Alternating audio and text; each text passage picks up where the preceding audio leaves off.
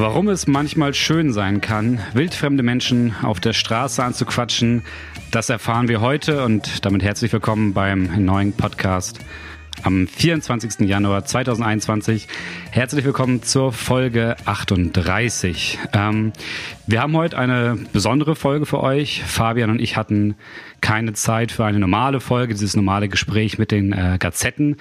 Deshalb haben wir ein Interview rausgesucht, ein Interview ermöglicht mit den beiden Köpfen hinter dem Instagram-Kanal, dem Social-Projekt Bremer Leben und äh, ganz besonders im Gegensatz äh, zu den anderen Interviews, es geht direkt los. Ähm, ich bin schon mit den beiden ver verbunden. Ich habe äh, Jan und Chiara hier bei mir im Zoom-Chat. Moin, ihr beiden.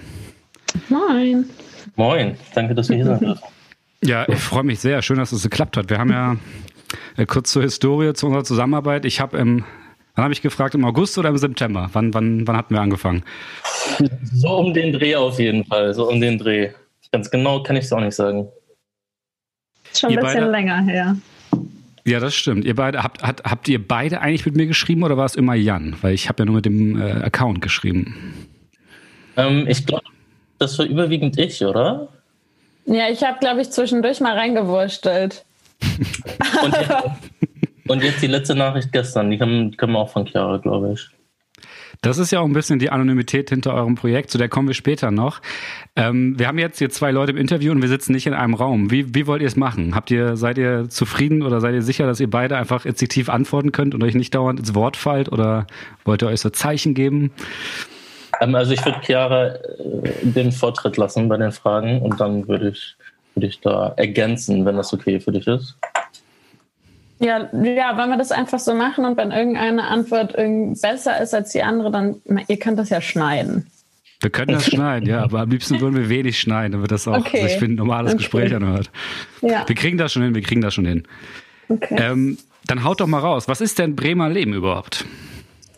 Ja, äh, Bremer Leben ist, wie du schon gesagt hast, ein Social-Projekt auf Instagram. Und ähm, ja, ich würde es auch so ein bisschen als journalistisches Projekt beschreiben.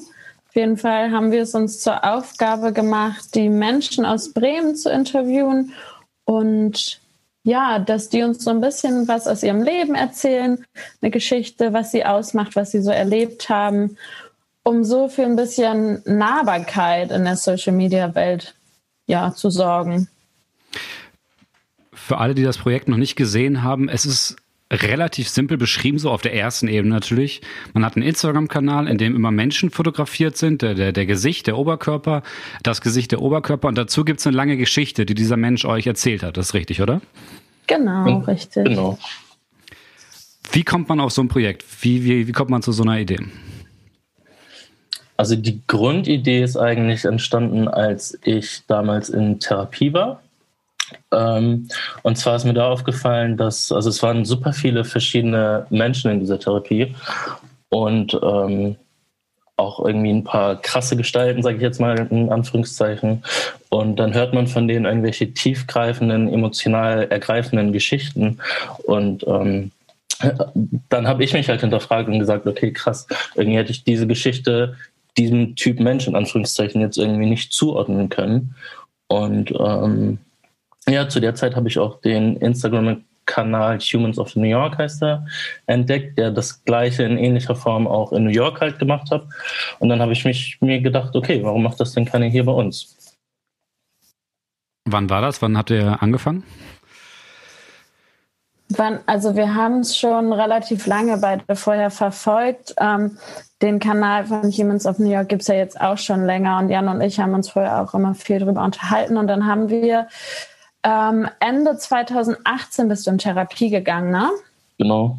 Genau, und dann haben wir, als du da warst, haben wir schon so ein bisschen drüber geredet und dann bist du Ende Januar, Anfang Februar bist du wiedergekommen. Und März. dann März 2019. Ja, März ist online gegangen, genau. Ja. Und dann haben wir dann, als du wiedergekommen bist, ähm, drüber gequatscht, wie man das umsetzen könnte, haben uns dann auch relativ schnell darauf geeinigt, wie wir das gerne darstellen würden und sind dann genau März 2019 online gegangen. Das heißt, ihr beide kanntet euch schon vorher, wart schon befreundet? Ja, wir waren ja zusammen. also das, das wusste ich nicht. Ähm, Ja, genau. Das äh, Projekt ist entstanden, als wir noch ein Paar waren. Ähm, genau. Und dann ähm, wir haben uns haben sich irgendwann unsere Wege getrennt, na Jan. Aber fürs Projekt arbeiten wir jetzt immer noch zusammen, genau. Und das funktioniert auch gut. Also um ja. da die Frage vielleicht vorwegzunehmen. Zu ich ich, ich frage ich frag nicht dazu, keine Sorge. okay. Alles gut. Wir, wir reden nachher noch über Persönliches, das hatten wir ja vorher ein bisschen abgesprochen, aber ich glaube, das Thema, also wie ihr wollt, wir können, wir können alle Fässer aufmachen, die ihr wollt. aber wir haben noch genug auf dem Zettel auf jeden Fall. Ja. Ähm, Jetzt würde mich interessieren, wie der, der konkrete Workflow abläuft. So, ich stelle mir das so rum, ihr lauft durch die Straßen, ihr macht, ihr quatscht irgendwelche Leute an und interviewt die dann. Läuft das so oder schicken euch die Leute was? Wie funktioniert Bremer Leben dann konkret? Beides. Also ähm, es ist tatsächlich, haben wir uns das so gedacht, dass wir rausgehen auf die Straße und konkret Leute da ansprechen, ähm, um so ein bisschen diese ja, Anonymität zu wahren oder so diese, diesen Surprise-Moment irgendwie für die Leute. Das dachten wir ist vielleicht ganz authentisch. Und dann läuft es aber auch so, dass wir Leute über Instagram aktiv anschreiben und fragen, ob die vielleicht Lust hätten, eine Geschichte zu teilen mit uns. Und es ist aber auch so, und das fing auch schon relativ früh tatsächlich an, dass Leute uns angeschrieben haben über Instagram und gefragt haben, hey, ich habe da eine Geschichte, könnte ich vielleicht auch mal mitmachen? Und ähm, ja, dann treffen wir uns mit denen natürlich auch für ein Interview. Und deswegen, genau, gibt es eigentlich diese drei Wege, wie der Workflow so abläuft. Aktiv auf der Straße, wir schreiben an oder uns schreiben Leute an. Was sind denn so die, die Kernelemente, die eure Arbeit ausmachen? Also welche, welche Richtlinien hat eure Arbeit? Wir hatten jetzt vorhin schon eins erwähnt, das war Anonymität, also es gibt nie einen Namen. Ähm, was gehört mhm. sonst noch dazu?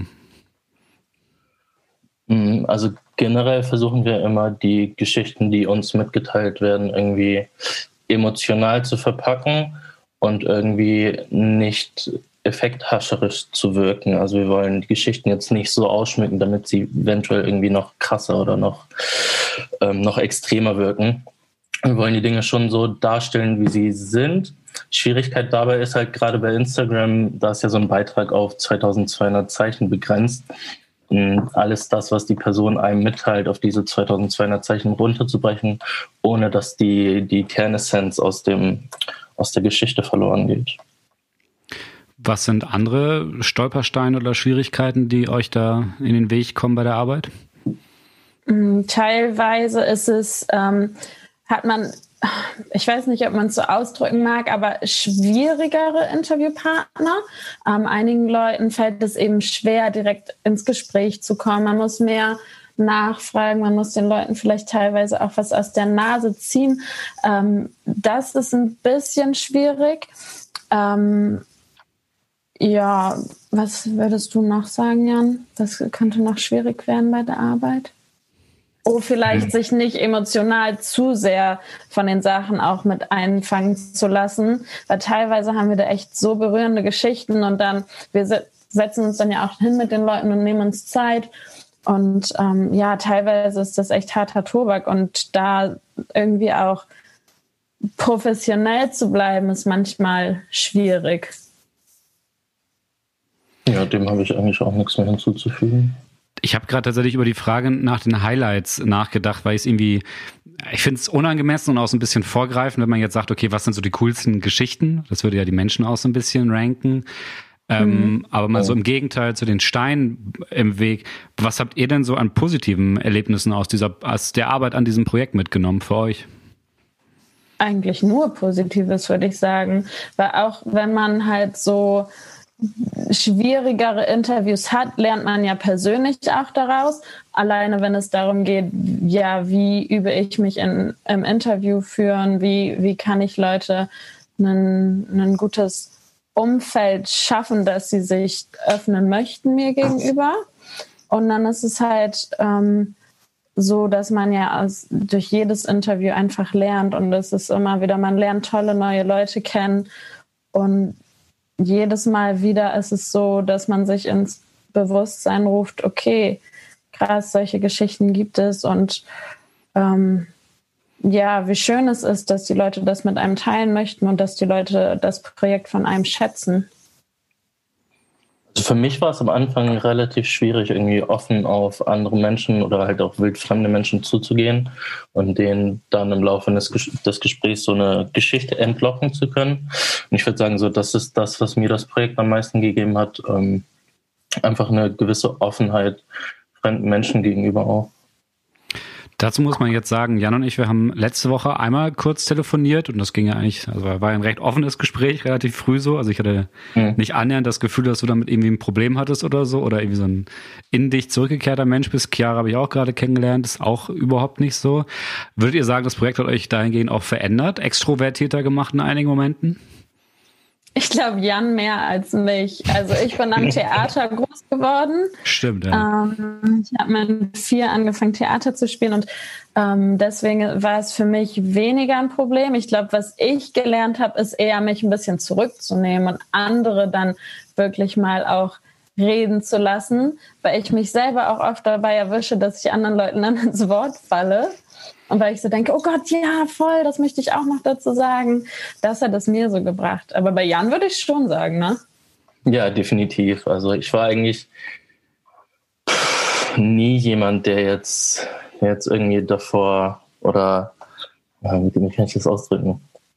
Ähm, der sich darum gerungen hat, irgendwie mit fremden Menschen in Kontakt zu treten. So, ich hatte meinen Kreis von Leuten, damit war ich dann auch mal zufrieden. Ähm, also ja, das ist, da bin ich auf jeden Fall extrovertierter geworden und auch einfach offener, was, was Emotionen und Gefühle vielleicht meinerseits angeht. Dann, äh, dann reden wir doch einfach mal über dich, Chiara. Dann, dann bringen wir das doch gleich mal auf den Tisch hier. ähm, okay. 96 in Oldenburg geboren und äh, in Brake, ja. wahrscheinlich nebenan, äh, aufgewachsen. Ja, genau. Du studierst angewandte Freizeitwissenschaft. Ja. Bitte erklären. Was macht man da? ja, jedes Mal muss man das erklären. Ich glaube, das endet nie. ähm, ja, angewandte Freizeitwissenschaft. Es ist so alles und nichts irgendwie. Ähm, es hat ähm, einen gesellschaftswissenschaftlichen Part, man hat Psychologie, man lernt, wie man Erlebniswelten inszeniert, man hat aber auch Marketing und Management, aber auch Nachhaltigkeit und nachhaltigen Tourismus. Also man wird quasi darauf vorbereitet, dass man die Freizeit für andere Menschen gestaltet. Ähm, ich habe aber relativ schnell in dem Studium gemerkt, dass ich mich mehr auf dieses Marketing und Management beziehen möchte. Und dadurch, dass wir halt viele verschiedene Kurse wählen konnten, war das glücklicherweise auch möglich. Und ja, dann habe ich mein Studium so, so ein bisschen, ich habe so ein bisschen vor mich hin studiert, würde ich mal sagen. Jetzt nicht so ganz besonders viel Wert auf meine Noten oder so gelegt. Aber ähm, ja, ich bin jetzt auch bald durch. Ich muss noch ein Modul muss ich noch machen. Dann habe ich meinen Bachelor, die Bachelorarbeit ist schon geschrieben und dann ist auch schon der Master geplant. Ja. Auch hier in Bremen? Nee, nee, den würde ich tatsächlich gerne in Schweden machen. Ich habe mich jetzt nur in Schweden auf Masterstudiengänge äh, beworben, weil ich es einfach liebe, in, in anderen Ländern nochmal zu leben. Ich war nach dem Abi ein Jahr in London als Au pair. Mein Auslandssemester habe ich auf Malta gemacht und deswegen, ja, habe ich einfach Lust, nochmal woanders zu leben. Und dann dachte ich mir, wie ist es einfacher als mit einem Studium? Das glaube ich. Du hast ja auch in deinem äh, Text bei Bremer Leben geschrieben, dass du dich mit den meisten in deiner Kleinstadt nicht identifizieren konntest. Ist daraus mhm. dann auch so ein bisschen diese Reiselust entstanden? Ja, ich glaube schon. Voll. Ja, ich, das war schwierig, in dieser Kleinstadt aufzuwachsen, weil es war halt teilweise wirklich so klischee-mäßig, ne, dass man. Wie so klein sind wir denn? Weiß ich nicht. Prag ist ja sogar die Kreisstadt ne, von der Weser. Ich weiß nicht, wie viele Einwohner diese, diese Stadt hat, aber ich bin halt noch mal in einem noch einem kleineren Dorf daneben aufgewachsen. Ne? Es war ja nicht mal Prag, es war ja Oberhammelfaden. Und ähm, ja, das ist so eine kleine Neubausiedlung gewesen. Und dann hatte man so seine Handvoll Leute. Ich war in so einem in so einer kleinen Grundschule im Dorf, wo man so mit, weiß ich nicht, zwölf Kindern in einer Klasse war. Und das sind dann halt auch so die Leute geblieben, die, die einander das ganze Leben begleitet haben irgendwie. Ja, das kann schon mal eingrenzen. Das hatte ich tatsächlich in meiner Heimatgemeinde, wo dann 35.000 Leute gewohnt haben, wohnen. auch. Ähm, ich finde aber, man lernt es, wenn man dann irgendwie ein bisschen selber ein bisschen reifer wiederkommt, auch ein bisschen mehr schätzen. Habt ihr das auch bei euren Heimatgegenden beobachten können? Also vermissen tue ich es ja, nicht voll. Also unbedingt. Also bei mir also schon, ich, ich, diese Ruhe und um äh, das Ländliche genieße ich auf jeden Fall. Ich vermisse jetzt nicht Eltern, konkret die, die ähm, Menschen, ähm, wie, wie die also Strukturen waren, aber die, diese von, Ruhe auf jeden Fall, da würde ich dir zustimmen. Jugendzeit umgeben. Ganz genau.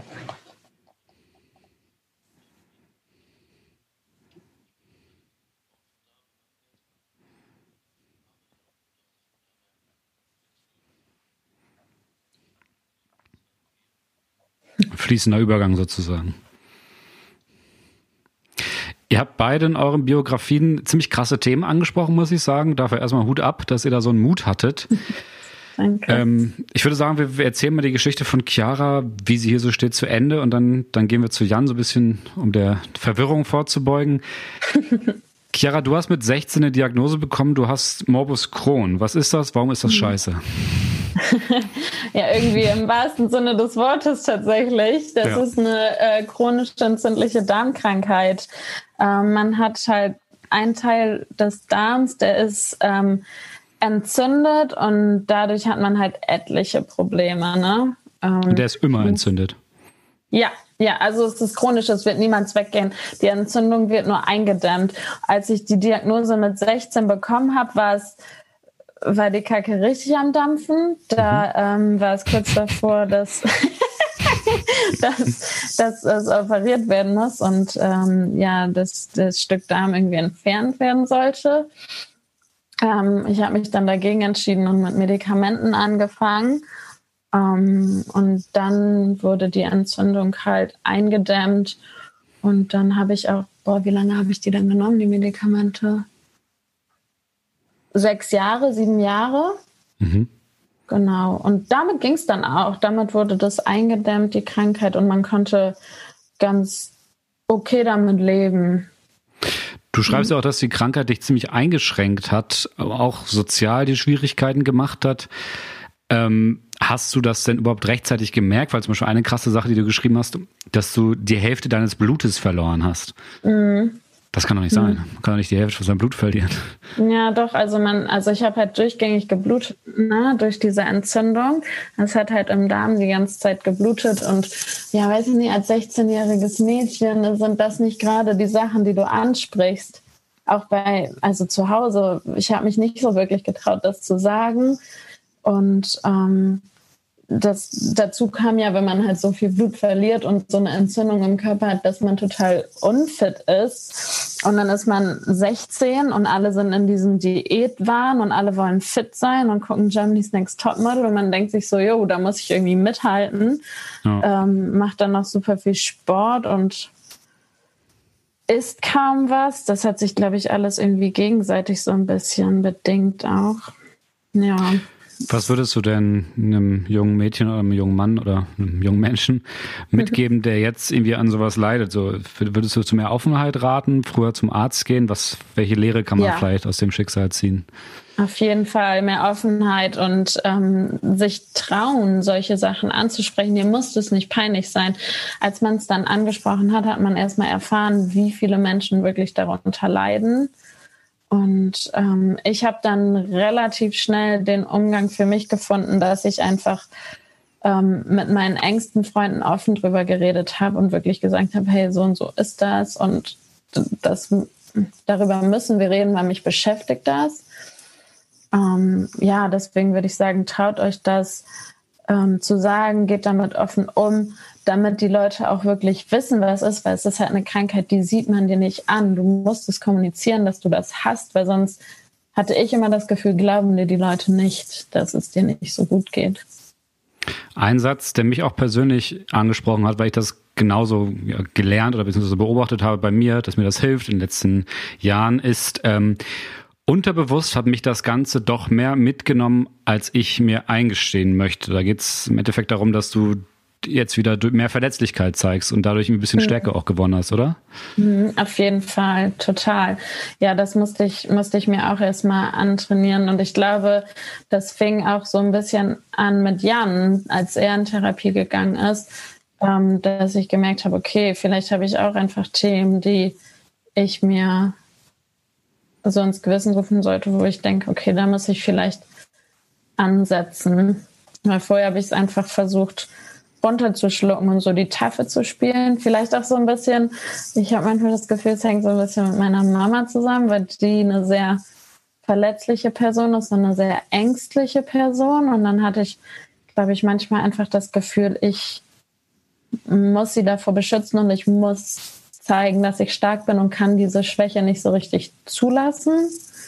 Und ja, jetzt habe ich so langsam gelernt, dass es aber auch gut ist, Schwäche zu zeigen und dass es okay ist, verletzt zu sein.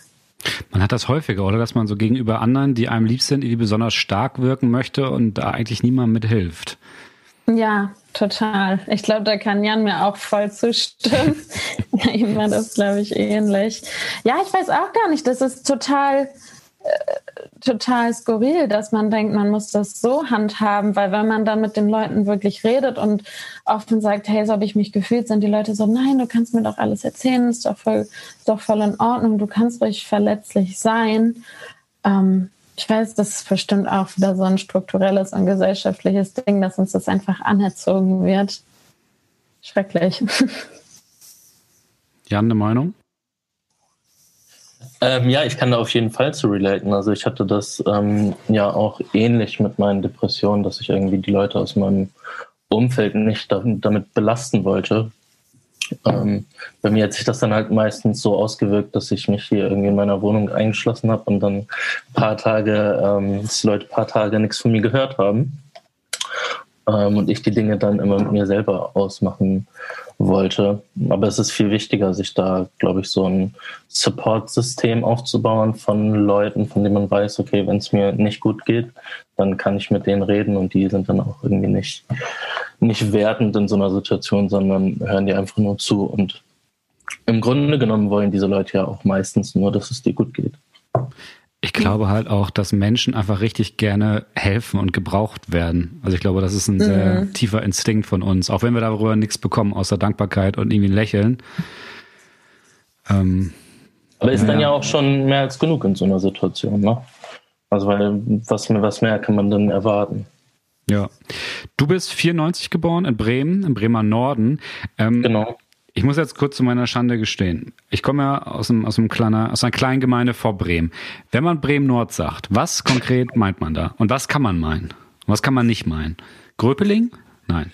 Ähm, nee, nee, Gröpeling ist schon gar nicht mehr Bremen-Nord. Ähm, ich weiß gar nicht, wo genau es anfängt. Das weiß niemand. Ich, so, eine, so, eine, so eine schwimmende Grenze.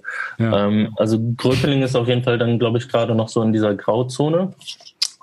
Ähm, aber auf jeden Fall Lesum, Lesum, San Magnus. Ich finde so, als wenn man aus der, aus der Stadt kommt, find, fängt so in dieser Richtung an. Genau. Und wie weit weg von, äh, jetzt für unser deutschlandweites Publikum, wie weit weg von Jan Böhmermann bist du denn aufgewachsen? Äh, gar nicht so weit. Also ich bin auch in Fegesack zur Schule gegangen. Und das ist ja auch da, wo Böhmermann sich immer rumgetrieben hat. Ähm, ich glaube tatsächlich sogar, wir waren auf dem gleichen Gymnasium, wenn ich mich nicht irre. Das, das könnte gut sein, weil ich glaube, die Leute, wenn die dann so Böhmermann hören, wie er über Bremen Nord und Fegesack und so spricht, die denken, das wäre so groß wie Berlin oder Köln oder so. Bremen ist halt einfach relativ klein noch, als eine der kleineren deutschen Großstädte. Das müssen, glaube ich, viele realisieren, mit großen Satellitenstädten, die viele Einwohner haben. Darunter halt dieser ganze Komplex Bremen Nord. Ähm, du hast dann Leichtathletik gemacht, ähm, bereits im Alter von drei Jahren. Was für Leichtathletik macht man denn als Dreijähriger? Da geht es dann eher so um spielerische Geschichten, ne? also keine Ahnung, irgendwie irgendwelche Staffelläufe. Ähm, boah, ich weiß gar nicht mehr ganz genau, was wir da gemacht haben, aber ähm, als ich dann älter wurde, habe ich mitbekommen, dass die Kleinen immer als Bambinis bezeichnet wurden. Und dann ging es halt, es ging eher so um, um spielerisches äh, Lernen von Bewegungsabläufen und dass man irgendwie einfach Lust bekommt, Sport zu machen. Und du hast dann Abi gemacht und dann hast du, so schreibst du das in dem Text, deinen inneren Kompass verloren. Oh, Habe ich das echt so oft geschrieben? Ja, hast du. ähm, war, war, der Kompass denn vorhin schon auf irgendwas gerichtet? Profi-Leichtathlet oder was war da im Nordpol? Ähm, ach so, also das war auf jeden Fall, glaube ich, immer so ein Traum, den ich hatte, aber ähm, ich habe nie wirklich, nie wirklich was dafür getan, dass das in Erfüllung geht. Ähm, ich, ich muss kurz überlegen, auf was mein Kompass gerichtet war. Ähm, war es vielleicht die Möglichkeiten, die dann auf einmal kamen, so dass du nicht mehr so geführt wurdest oder so? Das war für mich das Krasse halt nach der Schule, dass ich gar nicht wusste, wohin mit der ganzen Energie und Idee. Mm, also ich glaube, das hat auch sehr viel dazu beigetragen.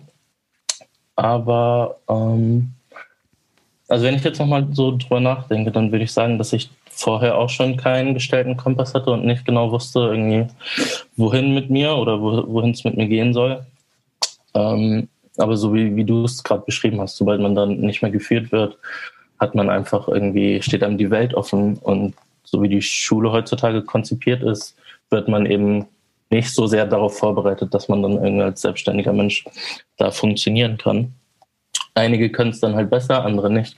Und ähm, ja, bei mir war es leider so, dass ich vor lauter Möglichkeiten und vor lauter Freiheiten vor allem auch ähm, mich ich ein bisschen übernommen habe, würde ich sagen. Irgendwie falsche, falsche Ideale ähm, glorifiziert habe und dann irgendwie auf einer Schiene hängen geblieben bin, die mich, die mich eher zurückgehalten hat, als dass ich meine Möglichkeiten und Potenziale hätte ausschöpfen können. Du hast ja jetzt so ein bisschen die Kurve gekratzt, wie du selber schreibst. Ähm, mhm. Studierst äh, Pflege. Wie kam es zu der Entscheidung? Genau, ähm, ich hatte vorher schon, also auch in den Zeiten, wo es mir noch nicht so gut ging, ähm, eine Ausbildung in der Pflege angefangen, die dann aber einfach abbrechen auf, aufgrund von aufgrund der Depression, aufgrund, weil ich einfach nicht hingegangen bin. So. Ähm, dann wurde ich da aus verschiedenen Ausbildungen rausgekickt, ähm, habe aber schon sehr, sehr früh gemerkt, dass irgendwie der pflegerische, medizinische Bereich auf jeden Fall was ist, ähm, wo ich mich sehen kann, was mir auch Spaß macht und wo ich für mich auch einfach irgendwie eine, eine wertvolle und wichtige Aufgabe drin sehe.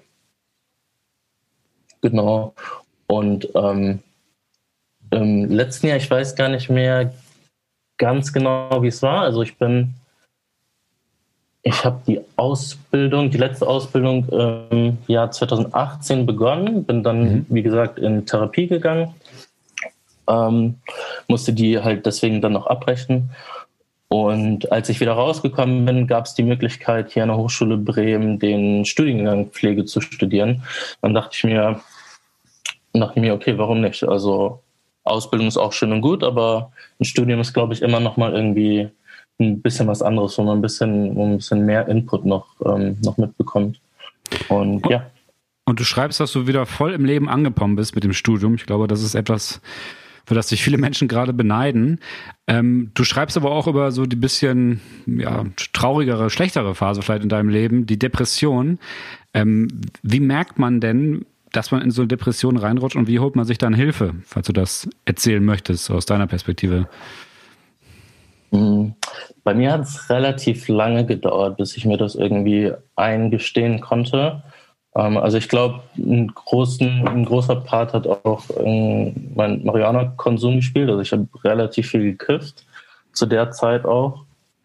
Ähm, und da war es dann meistens so, dass ich einfach viel gekifft habe, weil ich mir nicht eingestehen möchte, dass da irgendwie Emotionen sind, die ich mit dem Kiffen unterdrücke. Und dann kommt man, oder ich kam zumindest in so einen, in so einen Teufelskreis, der mich dann einfach immer weiter runtergezogen hat. Und ähm, ja, dann sind einfach so ein, zwei Dinge in meinem Leben passiert, auf die ich jetzt auch nicht näher eingehen möchte. Ja. Aber das waren wirklich so prägnante Momente, in denen ich gemerkt habe, okay, irgendwas läuft gerade extrem schief in deinem Leben. Ähm, du musst auf jeden Fall in eine andere Richtung einschlagen. Und ähm, da hat sich das dann gerade irgendwie so angeboten, dass ich, äh, dass ich in Therapie gehen konnte. Du schreibst auch hier am Ende von deinem Text, dass das Projekt Bremer Leben ein bisschen dafür gedacht ist, auch so einen ähnlichen Reflexionsprozess anzustoßen, sich mit der eigenen Geschichte auseinanderzusetzen, zu akzeptieren, dass man oder zu verstehen, dass man mit den Dingen, die man, äh, die einen belasten, äh, nicht alleine ist und dass es okay ist, darüber zu sprechen, denn genau dort findet der Verarbeitungs- und Heilungsprozess statt. Ich unterstelle dir jetzt mal, dass du wirklich viel dieser ideellen Energie, die du aus deinem Wandel gewonnen hast, auch in dieses Projekt steckst und auch so ein bisschen so Hoffnung hast, anderen Menschen damit zu helfen. Ja, definitiv. Da liegst du auf jeden Fall goldrichtig mit deiner Unterstellung. Das war ja auch eine der, der Hauptintentionen, warum wir dieses Projekt ähm, aufgezogen haben, damit A, Leute ihre Geschichte teilen können, wenn sie das dann möchten. Ähm, und in diesen Gesprächen und Interviews verarbeitet man als, als Person das, was passiert ist, auch einfach nochmal irgendwie auf eine andere Art und Weise, als wenn man das irgendwie nur einem Bekannten erzählt oder nur sich selbst in, in Gedanken nochmal irgendwie revidiert. Ähm, jetzt habe ich den Faden verloren. Soll ich noch erzählen? Ich glaube, der Punkt war eigentlich ganz, ganz verstanden. Es, es ging um Reflektieren und äh, Ach, alte genau. Glaubenssätze aufarbeiten. Genau, da hatte ich noch einen zweiten Punkt und zwar als einfach als Konsument von so einer Geschichte auf, auf Instagram oder Facebook ähm, kann man eventuell dann zu der Situation, die die Person gerade beschreibt, irgendwie auch relaten oder sich damit dann verbinden. Und ähm, wenn man das Gleiche durchgemacht hat, kann man einfach sehen, okay, die Person ist so und so damit umgegangen, die hat diese Schritte eingeleitet ähm, und ich bin, ich bin nicht damit alleine. Erstmal vielen, vielen Dank, dass ihr beide auch eure Geschichten so geteilt habt. Man merkt wirklich, dass eure Geschichten, das klingt so klischeehaft, aber ich finde das, ich finde das stimmt wirklich, dass eure Geschichten halt krass mit diesem Projekt verflochten sind, mit der Struktur mhm. und der mhm. Inhalten des Projekts.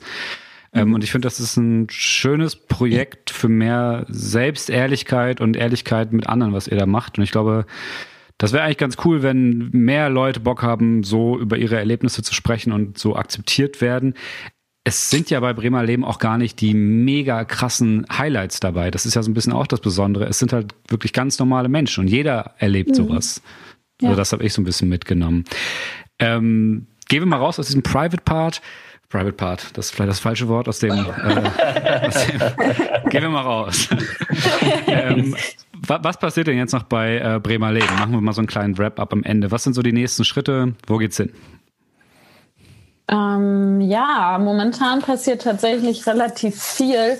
Ähm, wie du vielleicht gesehen hast, ist durch Corona, Studium und Arbeit an Posts nicht ganz so viel los, gerade auf Bremer Leben ähm, weil es einfach schwierig ist, ne, jetzt gerade Leute zu treffen. Aber dafür passiert ganz viel hinter den Kulissen.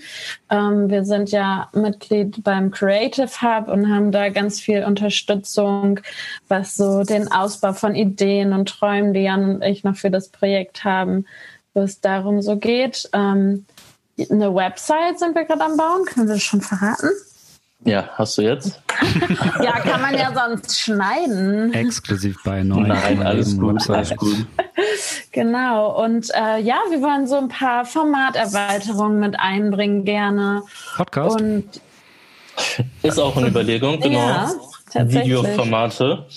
Genau. Also ganz viel passiert so im Hintergrund noch und ich glaube, Jan und ich äh, träumen da auch immer ganz gerne. Jan noch mehr als ich. und ähm, wir freuen uns auf jeden Fall, wie es weitergehen wird mit dem Projekt.